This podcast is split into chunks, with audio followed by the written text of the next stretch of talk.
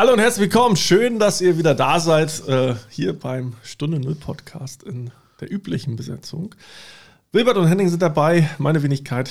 Wir sind ratlos, welches Thema wir heute beackern. Aber noch Live- nicht beim live- Wein, da sind wir. Live und ratlos. Aber die Nichte, äh, nee, wie heißt das Ding ausgesprochen? Das ist ein spanischer. Ja, der heißt N-I-C-T-E, Nick-T. Ein Rosado Falido von 2021, den, ähm, den wir heute das erste Mal. Der ist aber gut. Also ich trinke normalerweise echt selten äh, Rosé, aber ich muss sagen, Ein spanischer. habe schon Schlimmes getrunken. Das stimmt. Der ist, der ist wirklich fruchtig und ähm, bekömmlich.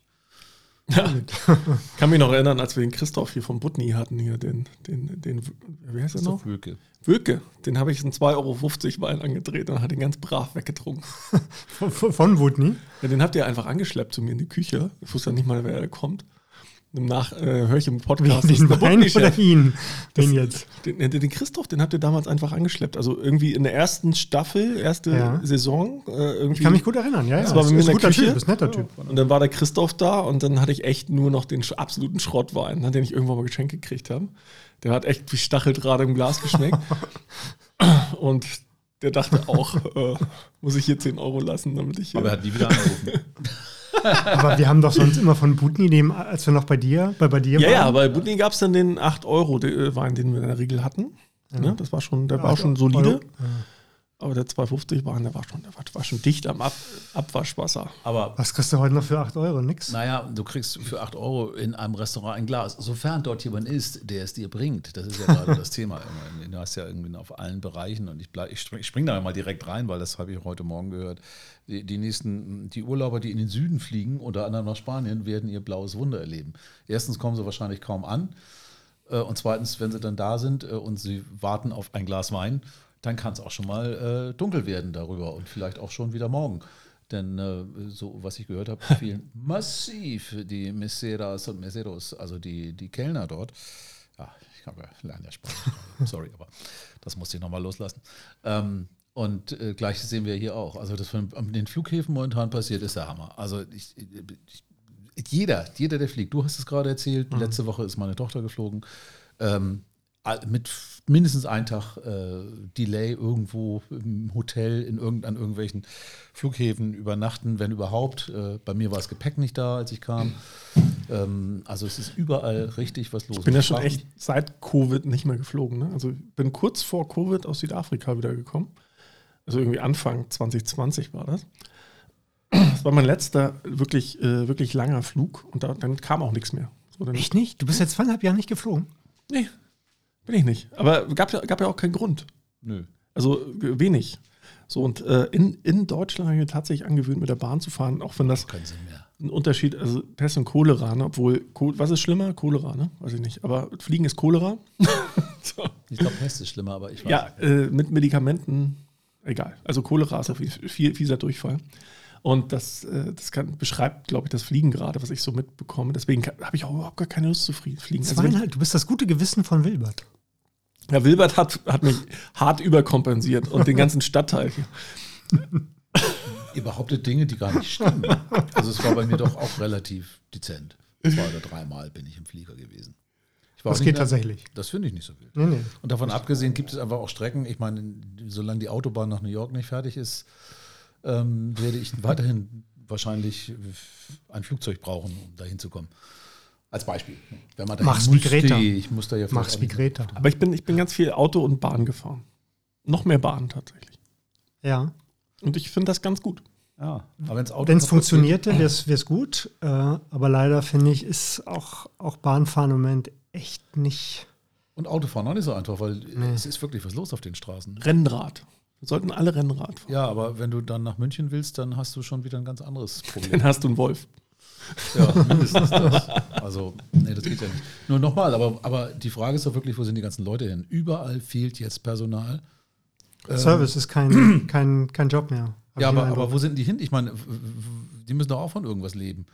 Oder ist unsere, unsere die Kompensation jetzt äh, seit, äh, so gut, dass man das, dass man gar nicht mehr arbeiten muss? Ich habe das noch nicht gemerkt. Ja, was Also du- was ich du ja hast- Arbeiten. Es gab ja doch einen ganz akuten Arbeitnehmermarkt. Wir sind immer noch da in gewissen Branchen, Aber der Arbeitnehmermarkt flacht gerade massiv ab. Henning, äh, du als Wirtschaftswissenschaftler wirst das mhm. sicherlich äh, äh, vielleicht sogar in Zahlen haben. Aber ähm, da ist es ja wirklich so, dass gerade mit der Inflation natürlich auch wieder viele Branchen gefährdet werden. So, das heißt, es kann gut sein, dass in der Gastro dann ein paar Monaten doch wieder ein paar, paar Leute da sind, weil einfach die Branchen, die, die ge gewechselt sind, weil die natürlich vielleicht angenehmer sind von der Bezahlung und von den Arbeitszeiten her, vielleicht auch jetzt leiden im Rahmen der, der Inflation. Und die anderen Sektoren nehmen auf, die, die suchen Leute irgendwie und dann hast du jetzt irgendwie gesagt, okay, will ich, will ich das wirklich? Und die haben über ihren Job nachgedacht und gesagt, okay, ich kann woanders hingehen, haben gesagt, das ist ein guter Zeitpunkt, weil ich auch nicht weiß, wann fährt das Ding wieder hoch irgendwie.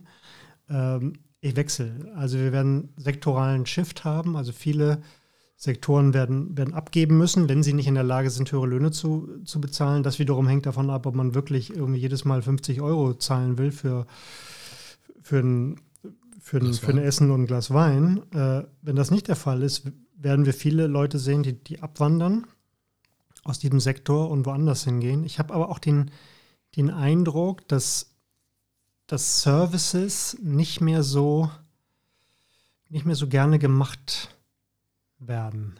Ähm ja, aber irgendwann ist doch erstmal die Frage der Grundversorgung. Ich meine, ähm, ähm, irgendwann, wenn man das Glück hat, dass man sich aussuchen kann, was man macht, das ist ja sehr schön.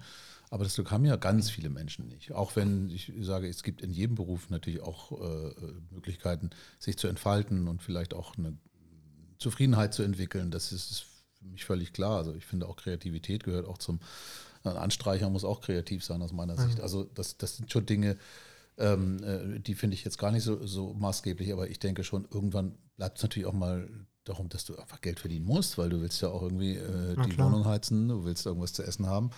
Und äh, dann gibt es in bestimmten Sektoren viele Jobs, aber keiner, der sie machen will.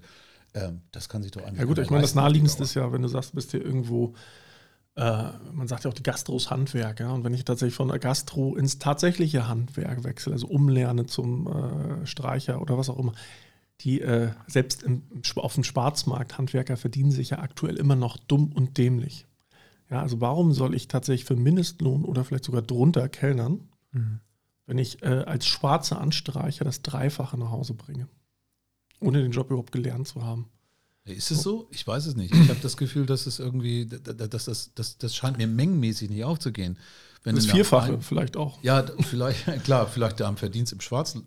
Ja, wenn, das ist jetzt alles Schwarzarbeiter? Ich, ich weiß Nein, nicht, wo, ich, sag bloß, das ist ja der Vergleich, den viele vor sich haben. Hin? Ich verstehe ich versteh tatsächlich nicht. Ja, aber ich finde das Hand, das ist ein schönes Beispiel. Gut, ich meine, das, das, das, Handwerk hat ähm, kaum Termine, die haben eingestellt, haben gute Löhne äh, gezahlt. Ähm, du musst umlernen, das ist im Handwerk, je nachdem, was du da tust, auch nicht so leicht, das will ich nicht nee, sagen, aber bisschen, ne? äh, das dauert ein bisschen, aber du kannst diese Entscheidung treffen. Also du hast in, in einem Sektor einen riesigen Boom und in einem anderen hast du eher, eher sozusagen eine Unterauslastung und dann, dann löst das diese Bewegung aus. Ich würde, kann mir vorstellen, dass im Bereich der, der Gastronomie auch eine Rolle spielt, dass die ganzen Studierenden, die ja oftmals, ich weiß, ich weiß quantitativ kann ich das nicht sagen, wie viel das ausmacht, aber viele Studierenden sind immer noch äh, im, in der Online-Lehre, ähm, wohnen zu Hause, äh, nicht mehr irgendwo in einer anderen Stadt und müssen sich irgendwas dazu verdienen. Kann eine Rolle spielen, weiß ich nicht. Äh, wie, wie ist die Summe der Teile. Ne? Am Ende des Tages macht es die Summe dieser ganzen kleinen so Themen, ja. die dann doch signifikante Auswirkungen haben. Und ich glaube tatsächlich, ich meine, ich habe gerade äh, mit einem Freund gesprochen, der mal wieder in Kopenhagen war, da kenne ich mich auch ganz gut aus. Und da ist es halt ganz normal, wenn du abends essen gehst, bist du bei über 100 Euro dabei pro Nase. Das ist ja. ganz normal. Die, nehmen, geben auch über, also wesentlich mehr vom Gehalt für Essen aus, für Nahrung, für die Qualität der Nahrung. So, und Deutschland ist halt so ein Discount-Land und das ist halt auch die Mentalität beim Essen gehen. So, Hauptsache okay und viel. Ja. So, aber für, für wenig viel ausgeben, das ist bei vielen noch nicht angekommen. Da ist das Verständnis einfach auch nicht da. Ja. Und in der Gastro müssen die Preise halt anziehen, damit das wieder irgendwie interessant wird. Aber es ist ja nicht nur die Gastro. Gibt es denn da nicht irgendwelche Zahlen, die man äh, erhoben hat während der Corona-Zeit, ob so viele Leute umgeschult haben zum Beispiel, dass es jetzt wirklich einen Mangel gibt in bestimmten Bereichen, weil die Leute einfach nicht da sind. Und ich meine, gut, als, als Kellner ist vielleicht die Ausbildung nicht ganz so aufwendig, wie wenn du Tischler wirst oder sowas, als Tischler umschulst, aber nichtsdestotrotz, auch da bist du ja immer wieder davon abhängig, dass du äh, die nötigen Qualifikationen mitbringst. Und wenn die Leute weg sind, ähm, ist es ja nicht so schnell, zumindest im handwerklichen Bereich, die, die dann nachzuziehen. Das geht ja gar nicht. Du hast tatsächlich, sagt man ja, ne? also wir haben sozusagen einige gar nicht mehr erfasst. Da fragt man sich, wo, wo sind die? Die tauchen gar nicht mehr auf. Das ist irgendwie fast gespenstisch. Ja. Ähm, die sind natürlich noch irgendwie, die sind irgendwo gemeldet, das schon. Äh, oder vielleicht nicht mal, sind dann irgendwie ausgezogen und die, die findest du nicht mehr in den Statistiken. Es, es passt nicht mehr. Die sind nicht, äh, du weißt nicht, wo die arbeiten, ob die eine Ausbildung äh, haben. Und ich glaube, dass, da ist tatsächlich von den von den Schülern, die gesagt haben, was soll ich jetzt, was soll ich jetzt studieren? Ähm, das, das bringt gar nichts. Sind alles Inf Influencer geworden. Und, und, und, und, die, und die Studierenden, die sagen, warum soll ich denn jetzt fertig werden? Äh, ne? Also warum soll ich jetzt irgendwie Corona und so weiter? Es kann wirklich sein, dass du äh, eine Kohorte äh, am Arbeitsmarkt einfach, äh, einfach fehlt oder zeitverzögert ist, ne? dass die irgendwie in ein, zwei Jahren nachkommen das kann schon ein Effekt sein, dass da irgendwie, weiß ich nicht, 200.000, ähm, 300.000 irgendwie als, als Jahrgang fehlen. Interessanterweise habe ich lange keine Arbeitslosenzahlen mehr gehört. Also wenn wir das, was wir so gerade besprechen, das klingt ja so, als ob es mehr Arbeit gäbe, als es Leute gibt, die sie machen wollen. Sprich, es wäre Vollbeschäftigung äh, plus. Äh, Gibt es da einen Begriff wenn du mehr offene Stellen hast, als es, äh, als es ähm, Leute gibt, die diese füllen können? Gibt es dann mehr offene Stellen als. Ja, das ist Vollbeschäftigung oder das ist Überbeschäftigung oder wie nennt sich sowas? Na, oftmals geht das einher mit einem Mismatch. Also du hast äh, offene Stellen und Arbeitssuchende, dann, dann kannst du die einfach nicht besetzen. Äh, du kannst Unterbeschäftigung haben, kannst auch eine Form der Überbeschäftigung gibt es eigentlich nicht, es sei denn, du hast eine Überhitzung der Wirtschaft, ähm, dann, dann hast du mehr Stellenangebote als, ähm, aber so sieht es doch gerade. Also so wirkt es zumindest im Moment. Ich, deshalb meine ich, habe Kommt auch mal drauf Ja, ja, in bestimmten Sektoren und Bereichen bestimmt. Also ich glaube, der, der, der, Markt war selten so segmentiert. Also wenn du jetzt zum Beispiel Risikokapital hast, also Startups, ja, die halt Risikokapital aufnehmen, das war ja jetzt praktisch schon eine, so eine Art Goldgräberzeit, ja, wo früher hat man immer geguckt, oh, das Milliarden-Startup und jetzt in den letzten zwei Jahren gefühlt war so, oh, die haben, sind ja noch nicht mal 10 Milliarden wert, müssen wir nicht drüber reden. So, ist jetzt ein bisschen übertrieben, ja. Ähm, aber das, das sind natürlich Sachen, die sind massiv aufgepumpt worden, wo man auch darüber spekuliert, war das jetzt mhm. praktisch die zweite große New Economy Blase nach ja. 2000. Werden wir sehen. Glaubst du das? Also ich glaube das. Ich, ich, nein, also ich glaube nicht in dem Ausmaß, dass es denn wirklich implodiert, der komplette ja. neue Markt. Ich glaube, da hat man dann doch genug gelernt und im Hinterkopf behalten, was da 2000 passiert ist. Aber der, auf jeden Fall wird es da wird es da einen Jobdrain geben. Also die, da, die, die, werden da rausgehen, weil die einfach nicht mehr, also die haben jetzt massiv hochskaliert und die werden halt irgendwie eine Talsohle erreicht haben und dann wird es auch jetzt wieder runtergehen. So, und das wird dann die Branche wahrscheinlich auch zu spüren gehen. Das ist jetzt wirklich rein spekulativ, mal gucken. So, aber das ist natürlich ein Bereich, wo sehr, sehr viel Geld geparkt wurde, weil natürlich das Thema hatten, das Geld musste ausgegeben werden, weil Strafzins und so weiter und so fort. Deswegen hat man Immobilien gekauft, deswegen hat man das Risikokapital hochgefahren und so weiter und so fort und teilweise dann über vielleicht realer Bewertung investiert. Mhm. So, und das heißt ja am Ende des Tages, ne, der Markt, der reguliert sich selber und dann wird das halt irgendwann auch wieder rauslaufen, das Geld. So, und, äh, beziehungsweise die Leute werden wieder rauslaufen, weil sie nicht mehr bezahlt werden. Und dann ist halt die Frage, ob man dann irgendwann vielleicht auch ein Überangebot wiederum an Leuten haben, die so im Tech-Bereich fit sind, glaube ich erstmal nicht, weil wir da äh, international zumindest eine sehr hohe Nachfrage haben. Ich glaube da eher an so eine Schere, die wir aus den USA kennen. Ne, dass wir einfach sagen, wir haben sehr, sehr viele äh, äh, Leute, die, die aus der Mittelschicht äh, in die Unterschicht äh, wandern müssen oder in die untere Mittelschicht, also da die Mittelschicht praktisch aus, austrocknet. Und auf der anderen Seite wenig Hochqualifizierte, die sich auf sehr, sehr gut bezahlten Jobs, also die immer, immer gefragter werden, äh, äh, praktisch den Job aussuchen können, sodass da einfach diese, wie wir es aus den USA kennen, praktisch den, den reinsten Kapitalismus, den man also so auf der Erde hat. Für eine reale Gefahr hier. Ich glaube, das passiert gerade. Austrocknet und wir sozusagen noch stärker auseinander. Ja, natürlich. Ich meine, das passiert doch jetzt mit der Automatisierung. Das ist genau das, was jetzt passiert. Das Standard-Routine-Jobs, die werden immer mehr, äh, ja, die, die, die, werden einfach nicht mehr nachgefragt. Aber waren Standard-Routine-Jobs Jobs der Mittelschicht oder eher der, der ich weiß nicht, gibt es diesen Begriff überhaupt? Was ist denn unter der Mittelschicht? Die Unterschicht? Das klingt Es gibt so das, äh, ne, also man kann ja sagen, das Prekariat oder so, aber. Naja, also sagen wir, im Niedriglohnsektor, glaube ich, wird das dann irgendwie nett umschrieben. Genau. Im, Im, Niedriglohnsektor ist doch äh, äh, derzeit ähm, offensichtlich auch nicht mehr so viel los. Also ich meine, das scheint doch, ich meine, wir reden gerade, wir haben von der Gastro geredet, gut, die gehört ja doch eigentlich auch. Das ist ja eigentlich häufig äh, Mindestlohn, was da gezahlt wird. Und deshalb ist es vielleicht auch nicht so attraktiv. Und äh, vor allen Dingen ist der Mindestlohn ja dank der Inflation inzwischen müsste der schon fast wieder angeglichen werden, mhm. weil er ja nun in jedem Monat irgendwie richtig verliert. Also ähm, äh, wo, genau da. Aber das Ding ist, in, in, Hamburg hier gibt es ja schon die ersten Ro Roboterkellner. Ja, es gibt schon die ersten Restaurants, die praktisch gesagt, okay, kein Personal mehr da. Dann investieren wir jetzt einmal ein bisschen mehr. Ne? Sank, Im Grunde Sankost dann irgendwo. Und dann haben wir aber langfristig jetzt Roboter, die erstmal viel billiger sind. So, und davon, davon gibt es jetzt die ersten Lösungen. Es ist eine Automatisierung von Standardtätigkeiten. Dafür, darüber haben wir schon ganz oft in, in Klammern bedingungslosen Grundeinkommen-Folgen äh, gesprochen.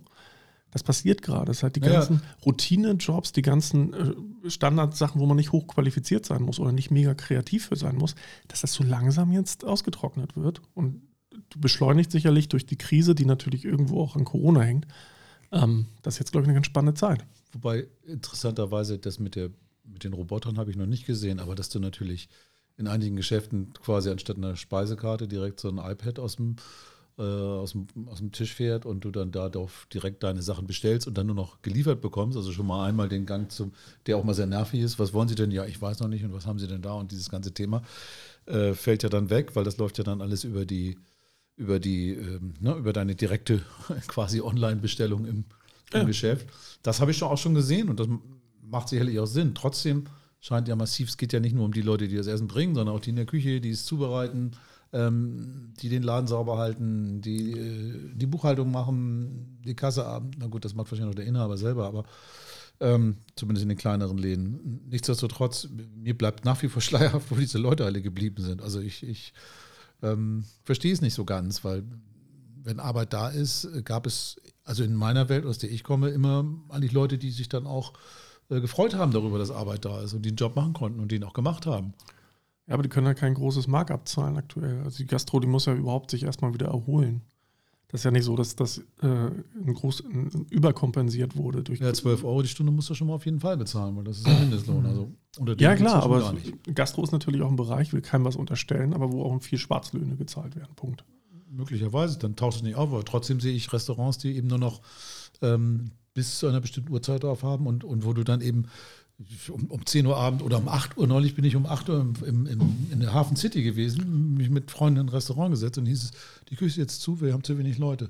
Um 8 Uhr, bei schönstem Wetter, ich meine, hier in Hamburg ist um 8 Uhr, ist ja noch, scheint ja noch die Sonne. Ähm, Gab's nicht mehr. Nee, wir haben zu wenig Leute hier, sind nur alleine hier, deshalb können wir jetzt nicht weiter aufmachen. Die Küche ist jetzt zu. Und gehst zum nächsten. Der hat das gleiche, die muss die Terrasse zumachen, weil sie nicht genug Leute hat. Das ist eine Abwärtsspirale. Ich meine, das heißt ja früher oder später, dass die dann wahrscheinlich irgendwann schließen müssen, wenn das so bleibt. Was müssen die? Das ist ja eine Abwärtsspirale, was ja. du gerade beschreibst. Ja. Das heißt, die hätten potenziell Geschäft, können es aber nicht mehr liefern äh, und können deswegen diese Einnahmen nicht generieren. Dadurch ja. geht es denen finanziell auf, auf Sicht dann irgendwie schlecht und das ist eine Abwärtsspirale. Obwohl sie es theoretisch könnten. Ich meine, wenn wir weniger Arbeitskräfte haben, äh, ein geringeres Arbeitsangebot, äh, müssen irgendwelche Sektoren ja schrumpfen. Also es sei denn, wir haben arbeitssparenden technischen Fortschritt, dann kannst du sagen, okay, ich kann das irgendwie mit, mit Robotern machen oder künstlicher Intelligenz. Aber wenn das noch nicht da ist, wird demografischer Wandel dazu führen, dass einige Sektoren schrumpfen. Ich kann mir vorstellen, dass die Gastro vielleicht im Vergleich zu dem, was wir vor fünf Jahren hatten, um, um 10, 20 Prozent schrumpft. Oder du musst eben höhere Löhne zahlen. Und dann bin ich aber gespannt, ob die, die die, die Gäste bereit sind, irgendwie 20 Prozent mehr zu zahlen oder noch genauso häufig dann essen zu gehen. Das ist die Frage. Wahrscheinlich nicht. Und, und 20 Prozent Schrumpfung eines Sektors ist ja auch schon was. Ne? Du musst auch eine, hast ja auch eine Elastizität da drin. Ich meine, kannst du schwer messen, aber dann muss das Essen ja wenigstens auch 20 Prozent besser werden, wenn ich 20 Prozent mehr zahle, eigentlich, damit sich das naja, bei unserer Spar, Spar, äh, Spar und Discount-Mentalität entsprechend durchsetzt. Also wenn etwas nicht besser wird und teurer wird, dann nennt man das Inflation. Genau, da sind wir ja ein Stück weit. Ne? Ja, also genau. Das, das haben wir. Aber interessant ist doch, dass das gerade jetzt die Servicebereiche sind. Also du hast zwar von, Comput von Computern, sage ich schon, von Robotern erzählt, die, die das Essen bringen. Habe ich ja noch nie gesehen. Halte ich auch für ein bisschen schräg irgendwie. Ähm, aber es gibt gut. sogar Roboter, die jetzt in Küchen, in Kantinen das Essen zubereiten, so wie wir es damals vom Vapiano kennen, was ja schon ein sehr automatisierter, standardisierter Prozess war, die am Anfang auch recht erfolgreich waren, bis die Qualität da massiv äh, zusammengefallen ist. Aber da gibt es jetzt die ersten Lösungen. Also ich kenne sogar Firmen, die da unterwegs sind. Die äh, bauen Roboter für Großküchen, die machen das, was Papiano macht mit Wok und mhm. frischen Zutaten, äh, mischen die dir zusammen. Da haben die Chinesen ja auch was Lustiges gemacht zu diesen äh, umstrittenen Winterspielen. Ähm, ähm, da haben sie doch diese, diese Kantinen, ich hatte da einen Bericht gesehen, der Sportler, da ging zu jedem Tisch, gab es so eine Art, äh, oben an der Decke, so eine Art Liefer, die dann zu diesen Tischen tatsächlich, das waren dann also auch Roboter, die aber nicht irgendwie äh, äh, äh, durch die Gegend fuhren, sondern die eben oben über ein äh, Schienennetz äh, jeden Tisch, äh, jedem Tisch das gebracht hatte, was die dann natürlich auch online, also online, also was sie dann per Computer an ihrem Tisch bestellt haben oder per, per, per Pad. Ähm, das fand ich auch schon ziemlich schön. Ich erzähle dir noch was, Wilbert, das gibt es auch in Hamburg. Ja? Mhm. es gibt, ja. äh, das eine ist das Restaurant, also die Namen der Restaurants fand ich eigentlich, such dir nachher im Nachgang für dich raus. Einmal gibt es ein Restaurant, wo Roboter ausfahren, bedienen. In Hamburg? Zum zweiten gibt es ein Restaurant, wo praktisch auf Schienen an den Tisch geliefert wird. Per, Rohr, Hamburg? per Rohrpost praktisch, ja, gibt es beides. Echt? Was würdet ihr lieber nehmen? Äh, ein Restaurant, wo, der, wo ihr wisst, dass die Gerichte automatisch gekocht werden, also kein Koch mehr da, kein menschlicher Koch oder Köche mehr da ist, aber dafür die Qualität immer gleich ist? Nee, bei McDonald's, äh, mein, mein, mein, Vergleich war ein anderer. Und ihr werdet aber bedient von, von Menschen, äh, also von Servicekräften, oder wäre euch das lieber andersrum? Dass das ihr sagt, ich, ich möchte, Koch dass da ein echter Koch ist und ähm, ich habe aber niemanden, der es der oder die mir das bringt. Also ehrlich, also wenn du mich dieser. Was macht es menschlich? Also ich, also ich, ja, genau. Ich, ich, ich finde, dass jemand an den Tisch kommt und die Bestellung aufnimmt und so weiter. Und, also äh, Essen ist doch schon was Persönliches. Ja, ist es. Ist doch schon was, absolut. Was sehr viel mit, auch mit Interaktion zu tun hat. Man geht ja auch gemeinsam essen, auch ja. um Gespräche zu führen. Der Smalltalk mit, mit einem netten und, und, und guten, aufmerksamen ähm, Kellner ist, äh, gehört ja dazu. Das ja. kann ja teilweise ganz, ganz, ganz toll sein. Vielleicht kriegst du auch noch einen anderen Input. Du kommst halt hin. Ich meine, wenn ich nur so ein Ding vor der Nase habe mit Bildern, dann bestelle ich halt wahrscheinlich, was ich immer bestelle oder so. Guck mal, naja, das ja. sieht ganz gut aus. Wenn ich mit jemandem reden kann, sagen, ist da eigentlich das und das drin? Das siehst du ja nicht auf den ersten Ding. Und könnte man das auch so und so machen? Und das ist ein bisschen flexibel, so wie man das ja auch von guten oder zumindest ansprechenden ähm, Locations kennt dann, dann ist das natürlich viel wesentlich. Also ja, nein, ich würde gerne beides. Also in der, in der Kantine macht ich würde einem, glaube ich, egal irgendwie. Da, Wir ja. haben das heute schon mit Convenience Food. Viele Restaurants haben dieses Convenience Food. Das heißt, das wird so quasi fast halbfertig angedingst und wird dann noch warm. Ja, ja, genau. Also ich meine, das Ding ist ja, die Frage ist mal, was der Anlass, ja? Ist du um, um ne? also ist du einfach um keinen Hunger zu haben? Das ist ja eine Kantine. Ja, ich habe einfach ja, genau. Hunger, ich habe ein Bedürfnis, das, das muss gestillt sein. Ja. Und ist sicherlich nett, da mit Kollegen zusammen oder halt auch nicht, wie auch immer. Die Leute machen eine Pause und essen was, weil sie was essen müssen, Punkt. So, da bin ich natürlich froh, wenn ich einen Standard habe, der gehalten wird. Das ist mir am Ende des Tages vollkommen Latte, von wem das kommt. Gut, in der Kantine ist es ja eh schon. Genau. Ja. Ne? Genauso bei, sagen wir so, McDonalds und so weiter und so fort. Das also, wo, wo man schon jetzt daran arbeitet, die Menschen möglichst zu Robotern zu machen damit die möglichst das Gleiche liefern. Deswegen wird McDonalds und Co., die werden die Ersten sein, die da irgendwie in die, die Richtung. Die haben doch schon so umgebaut. Du hast doch da jetzt schon so, so Automaten, wo du bestellst. Ja, ja, klar. Das geht immer, das geht immer weiter. Das, ne? Also, dass du gar nicht mehr mit den Leuten da zu tun hast, weil die einfach Fehlerquellen ausschließen wollen. Das ist ja okay. Das ist komplette Automatisierung des Prozesses. Dann hast du auf der anderen Seite, was ist der Anlass, wenn du essen gehen willst? Ja? Ob, du, ob du jetzt zur Sternekoch, ob du jetzt ganz doll essen gehst oder einfach nur mit Freunden arbeitest. Du willst deine Freunde treffen, du willst nicht einen Kellner treffen. Den Kellner willst du nur treffen, wenn du, reden wir über einen Sommelier, einen spezialisierten Kellner, der dich in, in Weinfragen be berät. Kann ein Computer auch. Das kann ein Computer auch machen. Da kannst du einstellen, ich will lieber einen opulenten Wein haben, ich will lieber ein bisschen, bisschen Säure drin haben, ich will ein bisschen blumiger, fruchtiger, whatever. Ja, kann ich einstellen, sagen, da gibt er mir in der Datenbank den besten raus. Aber das ist irgendwo was, wo ich gelernt habe, dass irgendwie nett ist, wenn man dann noch eine persönliche Beratung hat. Wo ein Sommelier irgendwie an den Tisch kommt, das ist nett. Das ist dann aber schon die gehobene Küche. Und dann brauche ich aber keinen normalen Kellner mehr. Das kann ich natürlich per Tablet machen. Der, der, nervt mich im Zweifel nur, weil er das, was ich bestellt habe, mit meinen ganzen Sonderwünschen, was ja Leute in der gehobenen Küche auch gerne haben, Sonderwünsche, die ja bestellen. aber ich will schon, sagen wir, äh, ein Koch, ich will wissen, dass da ein Sternekoch in der Küche ist. Nicht ein Sternecomputer. Das hat, glaube ich, was Kulturelles. Das ist einfach ein Künstler irgendwo. Das ist eine Art, ne, dass man auch überrascht werden will. Es gibt ja. irgendeinen Gruß aus der Küche äh, äh, und der, der dann irgendwie was Besonderes ist. Oder der Koch kommt selber nochmal an den Tisch und sagt, mir hat es ihm gefallen. Auch ich habe das gemacht, weil ich im Magen dieses Gefühl hatte und diese Inspiration gekriegt habe und den Abendstern beobachtet habe. Ähm, der erzählt dir eine Geschichte dazu und da fühlst du dich einfach, das ist halt ein Event. Mhm. Ein Erlebnis. Ja, total. Das glaube ich sowieso. Ähm, was du sagst, also ich, ähm, ich, ich, glaube, dass es ein Erlebnis tatsächlich ist. Ne? Also was man, also viele Serviceleistungen sind in Wahrheit irgendwie ein Erlebnis. Äh, Interaktionserlebnisse auch. Absolut. Und deshalb glaube ich, ist es, ist es genau so. Der, der, der Markt wird sich teilen. In, in vielen Fällen wirst du sagen, ist mir egal, Hauptsache das Essen ist einigermaßen gesund. Also und genau. als, ja, ja. als äh, Bedürfnisabdeckung in schneller, kurzer Zeit, in einer halben Stunde Mittagspause oder dreiviertel Stunde Mittagspause, eine Stunde, eben möglichst dein Essen äh, sauber warm auf dem Tisch zu haben, noch Zeit haben, es zu essen und dann ne, nutzt ja nichts, wenn du eine Dreiviertelstunde wartest und dann noch zehn Minuten das Essen runterschlingen kannst, sondern da so ein bisschen Standard zu haben und in der Erlebnisgastronomie und in der, sag ich mal, selbst frei gewählten Gastronomie mhm. dann wieder den Service zu haben, der heute ja, wie gesagt, auch bei vielen hakt es eben, weil keine Leute da sind. Ja. Was macht man dann? Bin gespannt, wie das in Spanien wird jetzt diesen Sommer, was die Leute so erzählen. Denn das, äh, das klang ziemlich dramatisch. Also da, da gibt es wirklich Restaurants. Ich habe es übrigens auch gesehen. Ich war ja nun auch äh, ab und zu mal da, ähm, dass viele Sachen zugemacht. Die gibt es einfach nicht mehr. Es ist ja hier auch, ich meine, guckt euch, guckt euch da mal um. Hier gibt's, äh, wenn ihr die Straße hoch und runter geht, sind so viele Läden zu. Das gab vorher, haben sich die Leute gebettelt, ja. Also hier in Eppendorf zahlst du ja schon ordentlich für so eine Pacht. Aber das kannst vergessen, die Leute, die Läden sind zu, die bleiben auch zu. Heißt es denn, dass die Preise dann sinken? Ja. Für die Gewerbeimmobilien? Die Pachtpreise sinken definitiv. Sinken dann auch die Immobilienpreise als nächstes? Mm, die Pachtpreise sind nicht unbedingt an Immobilien gekoppelt. Wir sehen einfach nur das, was durch Globalisierung schon lange immer gepredigt wurde, die Sterben der Tante Emma-Läden. Diese ganzen kleinen äh, Krauter, die gibt es einfach nicht mehr. So, das, ich meine, guckt euch doch an, wo wir hier sitzen. Wir sitzen hier in einem ehemaligen Café, ist mein Büro. Mhm.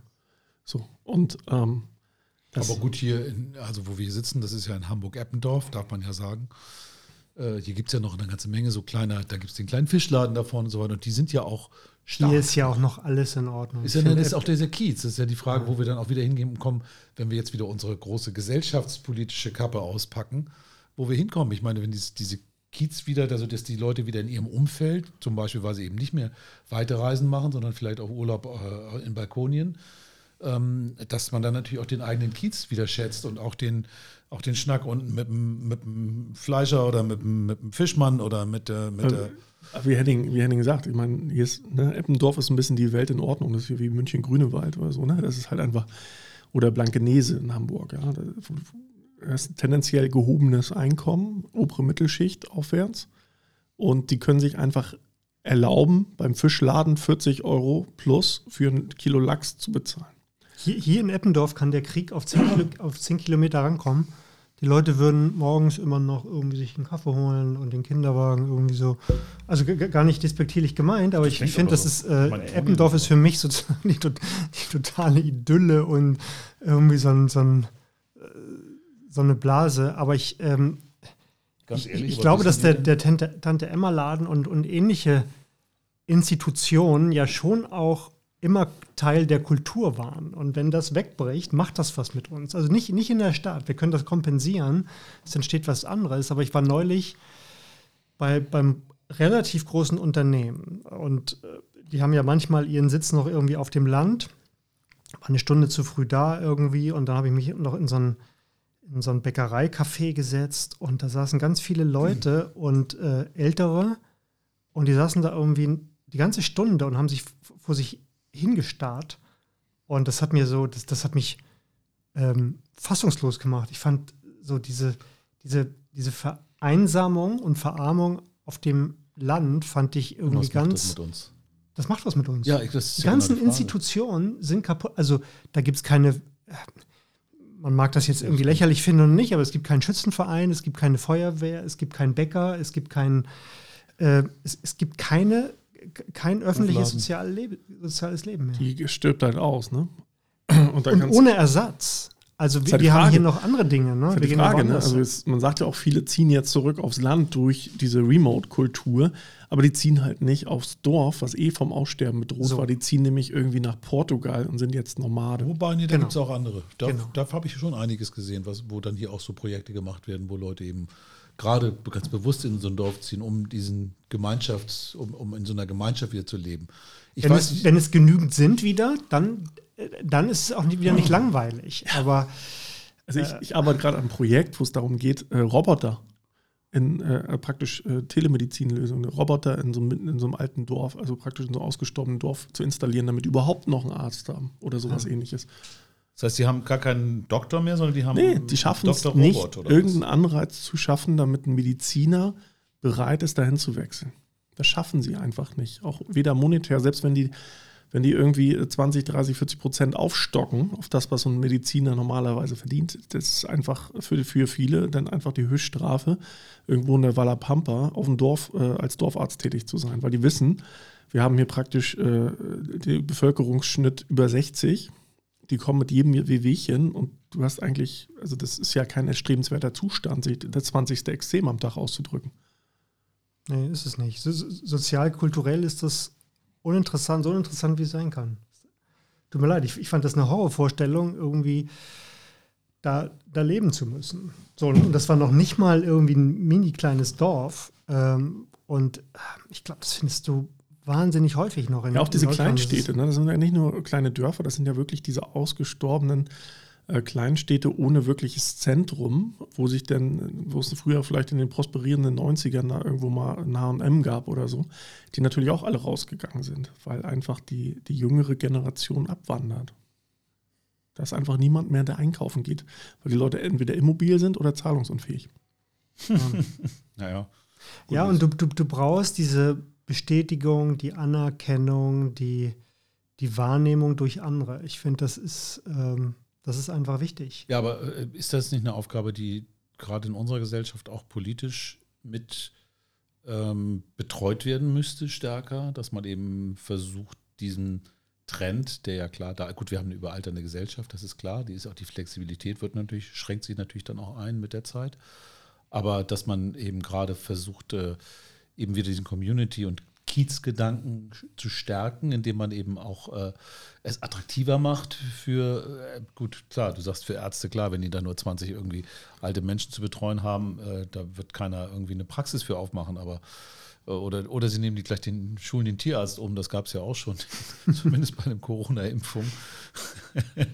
Aber, aber am Ende des Tages wäre das nicht ähm, sogar ein, ein, ganz wichtiges Ziel, weil äh, verlieren wir uns nicht, verlieren wir uns nicht als Gesellschaft, wenn wir, wenn wir ähm, die soziale Interaktion, die uns im Alltag begegnet, also beim Einkaufen, der Schnack mit der Kassiererin, die wir ja auch kennen, oftmals, wenn wir immer im selben Supermarkt einkaufen, mhm. so war es zumindest immer, oder im, ne, beim Restaurant um die Ecke oder in der Bar äh, oder unserer Kneipe, die, die, alte, die alte Kneipe, die sehe ich übrigens auch immer weniger. Ich fand sie zwar mal ätzend, die Korn, Herrengedeck Korn ja.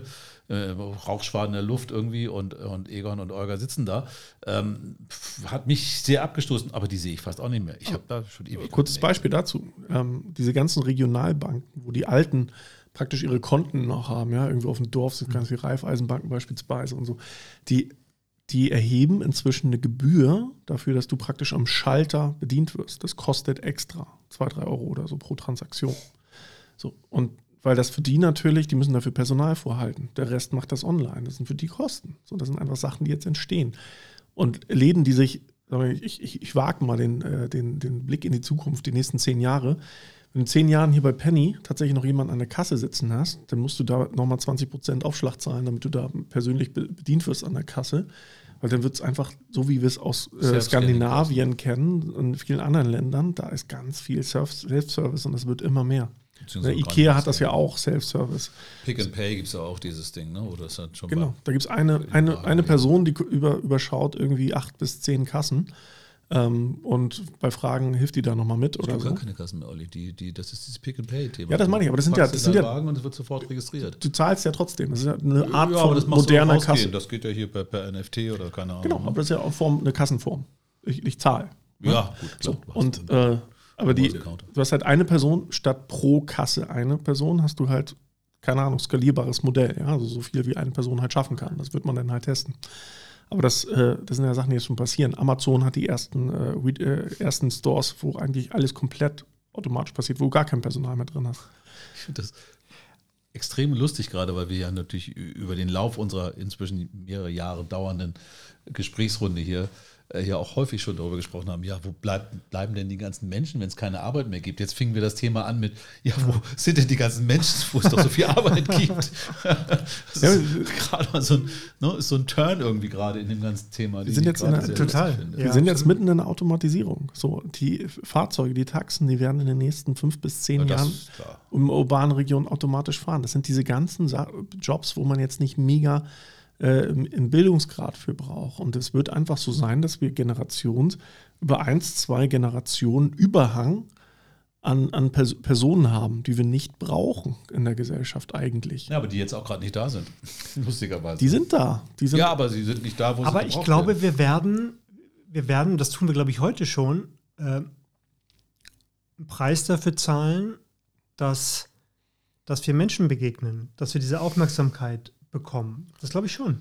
Das machen wir doch heute schon. Ich meine, wenn, wenn, du, wenn du erste Klasse buchst, dann, dann ähm, hast du dann andere, eine andere Aufmerksamkeit, die du bekommst. Und ich, ich glaube nicht daran, dass wir alles, was geht, wegrationalisieren werden, sondern wir werden Bereiche haben, die sich davon unterscheiden, wo wir, äh, und wie gesagt, das tun wir heute schon, äh, wir zahlen dafür, dass wir Respekt, Wahrnehmung, Anerkennung bekommen. Das ist.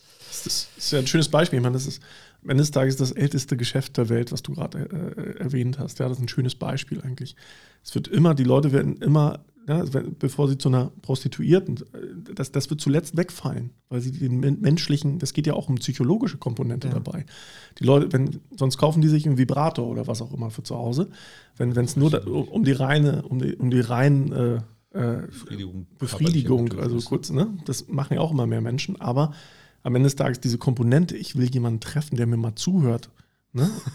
So, und Was wenn du dafür. Ja, die, ich glaube, also ich glaube, der Aspekt, der ist nicht zu, äh, also ich glaube, der ist, der ist massiv, gerade auch in der Prostitution. Ich glaube, da gibt es ganz viele Leute, die einfach nur, das hörst du ja auch in den ganzen Kiezreportagen immer, ja, da kommt ja einer rein und der wollte eigentlich nur quatschen. ne? so. Und äh, das, das, das darf man nicht unterschätzen. Vibrato, der zuhören kann, das ist doch ein neues ja, Geschäftsmodell. Der, der mit diskutiert, tiefgehende Gespräche führen, den Sonnenuntergang anschaut. Naja, bleibt aber doch am Ende die Frage, ob. ob und und, und, und äh, zufrieden säuselt. Ja, ja. Wenn die Sonne untergeht. Und die am Ende sagt, ich hab dich so lieb. Aber da bleibt doch immer noch die Frage am Ende des Tages, ob es denn dann genug Menschen gibt, die überhaupt die Möglichkeit haben, hm, für weil wir sprachen ja auch am Anfang vom außen, weiteren Auseinanderklaffen dieser Schere, die die Möglichkeit haben, für soziale Interaktion ähm, zu bezahlen, was an sich ja schon irgendwie pervers ist, weil soziale Interaktion kannst du ja theoretisch schon mit deinem Nachbarn haben oder also ne, in deinem Kiez, wenn er denn einigermaßen funktioniert. Ähm, hast ja in deinem, normalerweise, wenn du in einem Mehrfamilienhaus wohnst, hast du das ja auch. Ja, guck, alle mögen doch. sich da, am meisten gibt es auch ein paar, die sich gar Aber nicht wenn mögen. wir mehr, wenn wir mehr produzieren können als, als heute, dann ist das für mich keine Frage von, von zu geringem Einkommen. Dann ist die Frage, wie wird das Geld verteilt, ist dann ja, die Frage. Aber der, der Trend ist doch. Wann ist genug, war das ich vorhin. Bin da total entspannt. Frage, ne? Ich bin ja, total entspannt. Der, der Trend ist doch einfach, es wird auch einfach äh, verschiedene äh, ja, Milieus geben am Ende des Tages. Und das kennen wir aus den USA. Da gibt es die Gated Communities, ja. ja wollen wir da so, wollen wir so leben? Da gibt es einen Zaun, der wird bewacht, da kommt auch ja keiner rein, da ist teilweise bewaffnetes Personal vor. Und dann gibt es ein Ghetto. So, da gehst, da gehst du auch, nicht auch rein. nur einmal rein. Ne? So, und das, das kennst du ja auch. Auf dem Land gibt es dann die Rednecks, da die, die Dörfer willst du auch nicht unbedingt, also die sehen auch entsprechend aus. Das ist ja nicht mal ein Klischee. So, und das, das kennen wir von ganz, aus Asien kennen wir es auch. Also gerade so China, bestes Beispiel, Ostküste, Boom, ja, da gibt's, äh, da kommt jeden Tag ein neuer Milliardär zutage. Und dann geh aber mal nach, nach, nach Westen in China, da weißt du aber Bescheid, aufs Dorf. Ne? Also die haben da teilweise nicht mal Wasser und Elektrizität. Das ist einfach ein Gefälle, zu dem wir uns gerade wieder hinbewegen weil uns nichts Besseres einfällt, weil wir, weil wir es nicht schaffen, mal äh, ein anderes System zu denken. Wir hängen in diesem System fest, in dem wir uns so eingeigelt haben, wo die Eliten natürlich bewahren wollen und die Eliten sitzen halt auch in der, in der, in der Führung.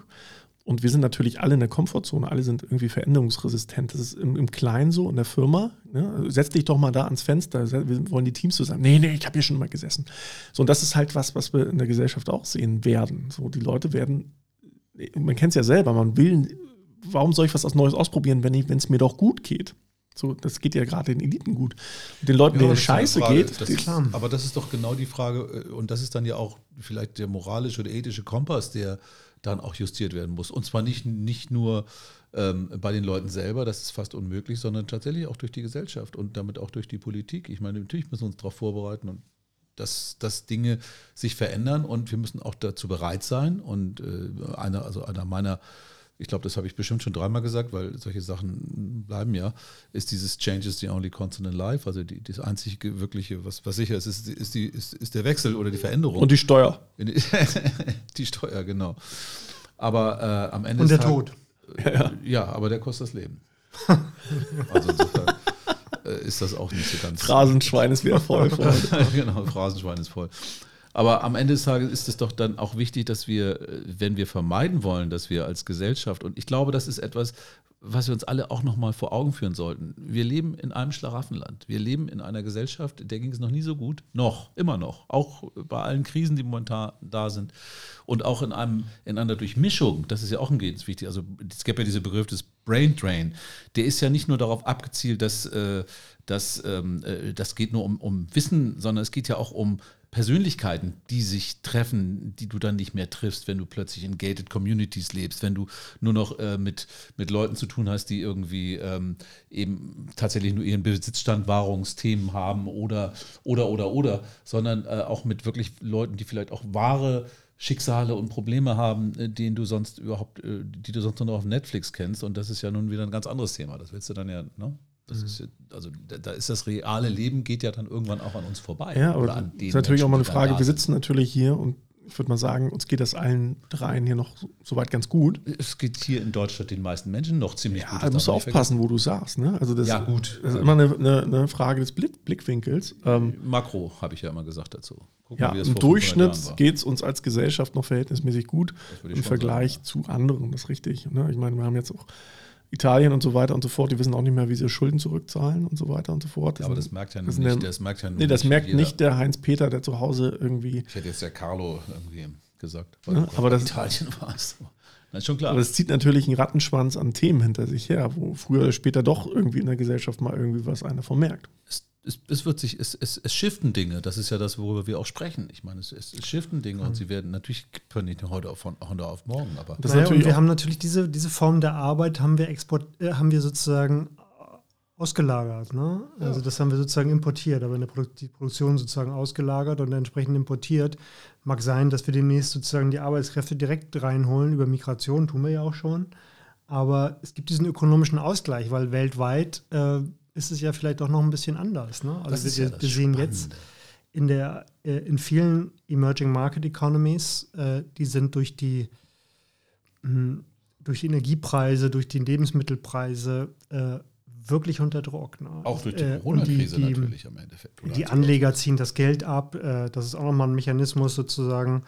Die, die, die, die Währung werten ab, die Importe werden für die ganz teuer. Also das ist für viele Schwellenländer ist das nicht lustig, was gerade passiert. Ja, klar. Und aber auch, ich meine, so ein Putin, der reibt sich auch die Hände. Guck mal, oh, mal gucken, ob es jetzt Knatsch in Europa gibt, wo einige Länder ja nicht mehr so richtig hinter den Schulden hinterherkommen. Ja, der guckt da natürlich mit Spannung hin, auf die Spannung, die da entsteht. Und äh, das sind natürlich Sachen, die jetzt ja nochmal zu ein, echt ein großer Komplex. Die, die, Tür würde ich jetzt ungern aufmachen, weil da können wir ja schon wieder eine, eine, Stunde drüber sprechen. Aber was ich glaube schon ganz, ganz, ganz äh, wichtig und spannend ist, ist, dass wir natürlich sehen, dass die dieses, diese Idee einer globalen Wirtschaft, die ja grundsätzlich nicht schlecht ist und die natürlich auch ein, für, gerade für uns als Exportnation Nummer eins eine unglaubliche äh, Wohlstandsmöglichkeiten äh, ähm, geschaffen und auch, ähm, auch genutzt hat dass das äh, ja momentan auf dem Prüfstand steht und dass wir eben auch lernen, dass es nicht funktionieren kann, unterschiedliche kulturelle und politische Systeme unter eine gemeinsamen, also Handel ist eben nicht das alles Heilende. Es war ja früher Handel durch, äh, Wandel durch Handel, hieß es ja immer. äh, macht den Chinesen irgendwie schön die, ähm, ne, handelt ganz viel mit denen, dann werden die auch demokratisch. Das ist totaler Blödsinn. Und äh, es ist auch eine Frage von Kulturen und, wie gesagt, politische Systeme. Ich glaube, da müssen wir auch umdenken. Auch wenn ich persönlich ganz ehrlich glaube, dass das natürlich eigentlich alternativlos ist. Unsere Welt, so wie sie heute ist, äh, braucht diesen internationalen, wir brauchen diese Globalisierung. Und mhm. ich fühle mich auch ähm, äh, gar nicht so sehr fremd auf der Welt äh, eigentlich, äh, in, zumindest in vielen, in vielen Parts dieser, dieser, in vielen Teilen dieser Erde. Aber nichtsdestotrotz, äh, momentan sieht es ja so aus, als ob das nicht funktioniert, als ob wir genau das tun müssen. Ich kam drauf, weil du sagtest, Arbeitskräfte importieren. Nee, wir haben auch viele Arbeitskräfte hier. Wir hatten auch mal, wir waren auch mal Weltmarktführer, Führer, Führer, Führer in der, ähm, in der Solarindustrie. Äh, das gibt es heute nicht mehr. Das ist alles nach China abgewandert. Also werden wir natürlich jetzt wahrscheinlich wieder zurückholen, weil das sind genau die Dinge, die wir ja nun in Zukunft brauchen werden. Äh, aber gelingt uns das noch? Ich habe da so meine Zweifel. Jetzt haben wir den Bogen aber richtig schön breit gespannt. Ja, wir, wir, werden nicht alles selbst produzieren können. Ne? Das, äh nee, das geht nicht. Und wir brauchen die, die Rohstoffe. Und ich, ich, ich glaube ehrlich gesagt, dass der alle sagen, ja, das hat nicht funktioniert, Wandel durch Handel. Ich bin nicht so sicher, ich, weil ich nicht glaube, dass das Handel sozusagen Werte, verschiedene Werte überbrücken soll äh, oder vereinheitlichen soll, sondern eigentlich Interessen. Wir denken zu viel in Werten, glaube ich. Ähm, ich glaube, es wäre besser zu erkennen, dass wir unterschiedliche Interessen haben und ähm, dass wir die besser übereinbringen müssen. Aber dann darf man doch vielleicht auch zusammenfassend feststellen, dass der, also ich würde es jetzt mal diesem Schlagwort Imperialismus belegen, aber wie wir uns in den letzten 100 Jahren verhalten haben als westliche Nationen, als die, die über Technologie und über äh, ja auch wirtschaftliche und auch militärische Macht verfügt haben, wie wir uns verhalten haben gegenüber den Ländern, die wir auch brauchen, die wir jetzt auch brauchen, da darf man schon mal ein Fragezeichen hinterstellen äh, und dann darf man sich vielleicht auch nicht wundern, dass irgendwann auch mal die ja, aus klar. der Versenkung kommen, ja, ja. die eben respektlos, wir hatten das vorhin schon mal kurz, äh, ein Thema, die respektlos behandelt worden sind und die wir eben quasi nur als die wir ausgebeutet haben. Ne? Absolut, ne? weil, weil, weil wir deren Interessen, äh, weil wir deren legitime Interessen nicht nicht berücksichtigt haben. Richtig. Aber ich, ich, glaube, es ist eher auf der, spielt sich ab auf der Ebene der Interessen und nicht so sehr der, der unterschiedlichen Werte. Manchmal auch, also die Uiguren und so weiter, das ist ein Thema, Thema für sich. Aber ich glaube, dass wir Handel treiben, ist eher eine Frage, respektieren wir einander die Interessen. Das ist, glaube ich, im Moment eher das Thema als äh, ja, aber wenn die Interessen Werte. gegenläufig sind, also ich, ich sehe das immer jetzt von China. China möchte gerne muss man Ausgleich finden. Alle, das heißt nicht, dass alle, wir gleiche Werte haben. Möchte muss. alle kontrollieren und alle in seine Abhängigkeit bringen. Das ist ja äh, kein Interesse, das wir teilen. In China gibt es eine große Religion, das ist die Wirtschaft. Also ich glaube, kein Staat hat so einen starken Wirtschaftsfokus. Auf der anderen Seite guckt euch äh, an, wie Jack Ma aus dem Spiel genommen wurde. Mhm. Wenn die, wenn die, äh, wenn die, äh, die Unterschiede doch zu groß werden, hat China natürlich auch Angst dass die Leute zu Recht Kritik ausüben und den Staat in Frage stellen und deswegen nehmen sie die Leute aus dem Spiel. Gut, dann ist die Frage, wie hoch so, ist unser Interesse zum Beispiel ja, an individueller ist ja, Freiheit? Vielleicht nochmal äh, so ein Gedanke. Wir hatten ja Globalisierung war ein Riesenthema in den letzten 20 Jahren, ne? muss ich immer sagen. So. Ist ja immer ein Thema, Aber immer noch. Wir geben ja immer so gerne Zahlen in Deutschland. Ich würde sagen, das war Digitalisierung 1.0. So, und jetzt die Frage, was, mhm. was ist eigentlich digitali, dig, äh, nicht digitale Globalisierung, sorry, letzten 20 Jahre Globalisierung. war weit, ja. ähm, Globalisierung war ein großes Thema in den letzten 20 Jahren. Jetzt sind wir praktisch in der Globalisierung 2.0. Was lernen wir daraus? Ganz viel kommt gerade zurück. Man überlegt, ob man ganz viel im eigenen Land macht. Aber wir hatten halt einen Trigger. Der Trigger der ersten Globalisierungswelle, würde ich sagen, war ganz stark politisches Interesse, so sich besser zu stellen als andere. So, dieses Mindset muss man vielleicht mal ein Stück weit ablegen, um als Gesellschaft irgendwo, als auch als Bevölkerung der, der, der Erde, äh, sich ein Stück weit äh, zu emanzipieren, den nächsten Schritt zu gehen, sagen, okay, das hat so nicht geklappt, wir müssen schon ein bisschen aufeinander achten, dass es uns allen auch gut geht genau. hier auf dem Planeten. Und äh, das könnte vielleicht jetzt so der, der Antritt zur zweiten Welle der, der Globalisierung sein. Ich denke hier nochmal falsch. Mhm. Steht ja zu hoffen. Also nochmal, wir haben wie die Maden im Speck gelebt, unter anderem auch aufgrund der Tatsache, dass wir produzieren konnten zu Preisen, die einfach konkurrenzlos waren. Einkaufen, produzieren hat Bangladesch. Ja gut, also dass wir, dass wir hier, ja gut, dass wir hier äh, da, da, am Ende ja doch produzieren. Am Ende kommt es ja hierher und hier wird es verkauft. Also naja, du hast recht, einkaufen zu günstig, aber am Ende des Tages haben wir natürlich auch diese Leute massiv ausgebeutet die letzten 20 Jahre. Nicht wir selber, wir konnten sich mal hinstellen, jetzt gibt es dieses Fairtrade, gibt es auch schon seit 10 Jahren, 15 Jahren, funktioniert so lala.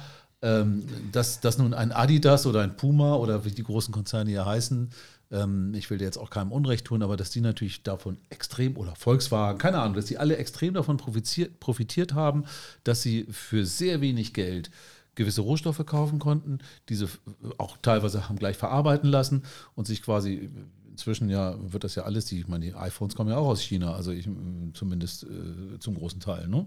Fox, wie heißt die Foxconn oder wie heißt die Firma, die das mhm. da macht? Ähm, gemacht hat. Gemacht hat, ja, wie auch immer. Also die, die, äh, die, die das, da war schon ein Riesengefälle. Hätten wir die richtig bezahlen müssen, hätte es keinen Grund gegeben, die Jobs überhaupt hinzugeben. Hätte es war nicht, also es, es, gibt Ausbeutung, aber ähm, die, die Tauschrelationen verändern sich natürlich auch. Ja, klar. Da, also, wir, wir sagen die Terms of Trade, also wenn, wenn die reicher werden, dann, dann tauschen wir äh, zu einem anderen Verhältnis äh, real. Also die, die müssen weniger Weizen uns geben, für, um es mal ganz platt zu sagen, ja. für, für ein Auto irgendwie. Früher war das irgendwie, die mussten sie mehr Weizen liefern. Die Reiche, mehr. Äh, so, das ist jetzt nicht sehr, sehr platt, aber ihr wisst, was ich meine. Und die Terms of Trade verändern sich. Also das war nicht immer Ausbeutung, sondern wenn die reicher werden, äh, spezialisieren sie sich auch auf andere Dinge und es verschiebt sich. Wir haben das Gefühl, es wird teurer und klar ist es so, die, die, was immer wir nachgefragt haben, die Chinesen haben gesagt, äh, wir, wir, wir hätten da noch 100.000 äh, Leute auf dem Land, die können wir noch locker irgendwie äh, sozusagen in Produktion bringen. Die holen wir einfach rüber. Wir bauen da irgendwie riesen, riesige Trabantenstädte und dann haben wir 100.000. Eher 100 äh, Millionen bei den Chinesen. 100 ne? Millionen äh, mehr. Und die produzieren mehr zu den gleichen Kosten, Stückkosten. So, ähm, das, das wird jetzt nicht mehr gehen. Ja, das meine, ist so ein bisschen ja, aber das ging ja auch Eindruck, nur deshalb, weil, weil die Gesellschaft dort eben äh, das ermöglicht hat. Also eine unfreie, ja, ja. nicht demokratische Weiß ich nicht, ist das so? Aber ich meine, also China würde ich mal sagen, die Frage Beispiel. stellt sich nicht. Äh, die Frage hast du auch gerade nicht gestellt. Nein, nein, das, das würde ich jetzt auch nicht sagen. Nein, nein. Gibt doch gerade ein schönes Beispiel, äh, jetzt gerade auch aktuell hier aus der Region. Ich sage nur Finn Kliman. Ja? Der hat ja äh, so einen Maskendeal gemacht, sagen wir, man munkelt Betrug ich würde es keinem unterstellen. So, aber der hat gesagt, wir haben unsere Masken in Portugal oder sonst wo in Europa produzieren lassen zu fairen Bedingungen. Mhm. Real sind die Dinge aber aus Bangladesch gekommen. So. Ähm, und das heißt eigentlich nur, das ist ja nur so ein Skandal geworden, die Generation X, die jetzt, äh, sagen wir schon, eine Weile auf dem Planeten rumgrassieren, äh, die haben gesagt, ja, versucht einen Deal zu machen. Äh, so, sei es drum. So, aber die aktuelle Generation Z, die dem folgt, praktisch deine Community, das sind purpose-driven Leute. Der Typ ist zerlegt. Der, der wurde zerfetzt. Mhm. Ja? Und das ist so ein bisschen vielleicht auch das Thema, was auch eine Chance vielleicht für die Gesellschaft sein könnte, auch wenn natürlich die Influencer und wie sie alle heißen, diese Generation, man hat immer ein bisschen Eindruck, die übertreiben es vielleicht auch ein bisschen. Aber das ist vielleicht auch so, so ein Wertegerüst, was global gerade entsteht, was vielleicht auch eine Antriebsfeder sein kann für so einen zweiten äh, Globalisierungsstep.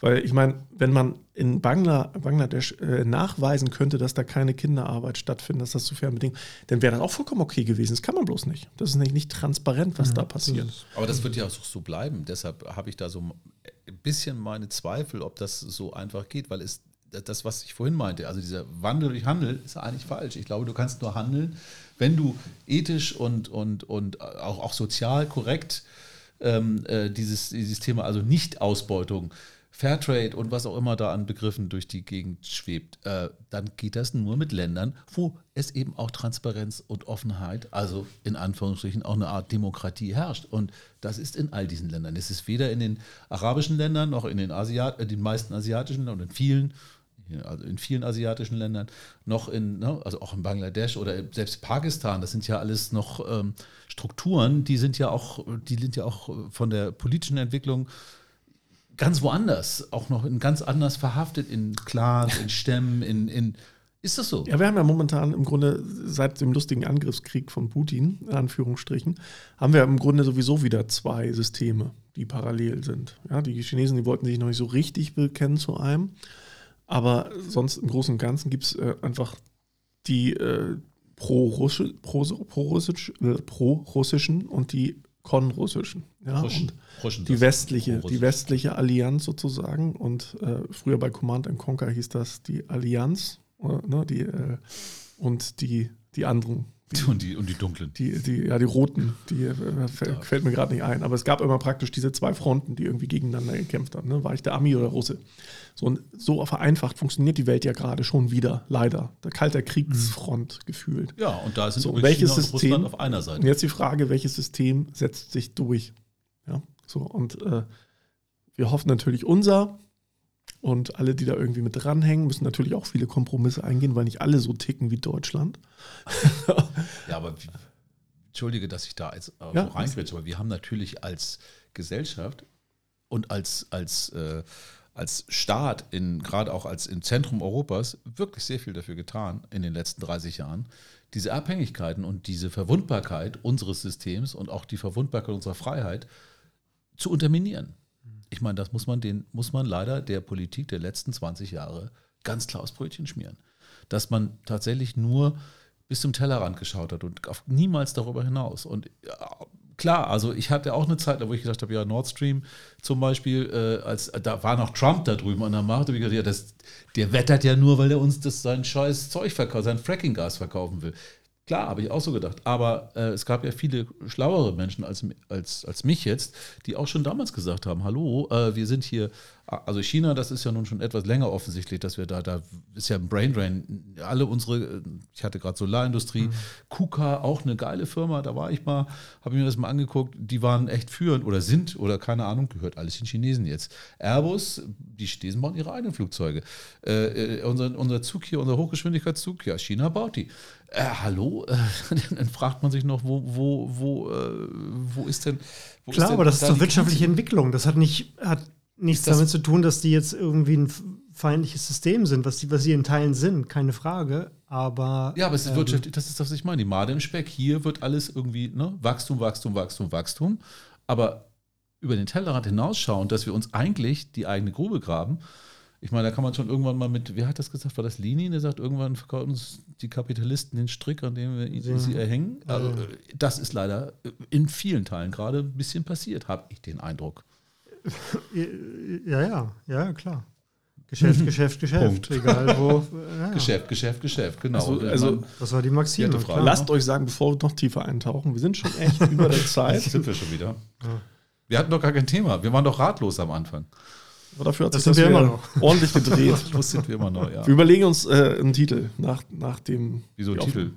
Ratlos. Irgendwie muss ich das Ding doch benennen im Internet.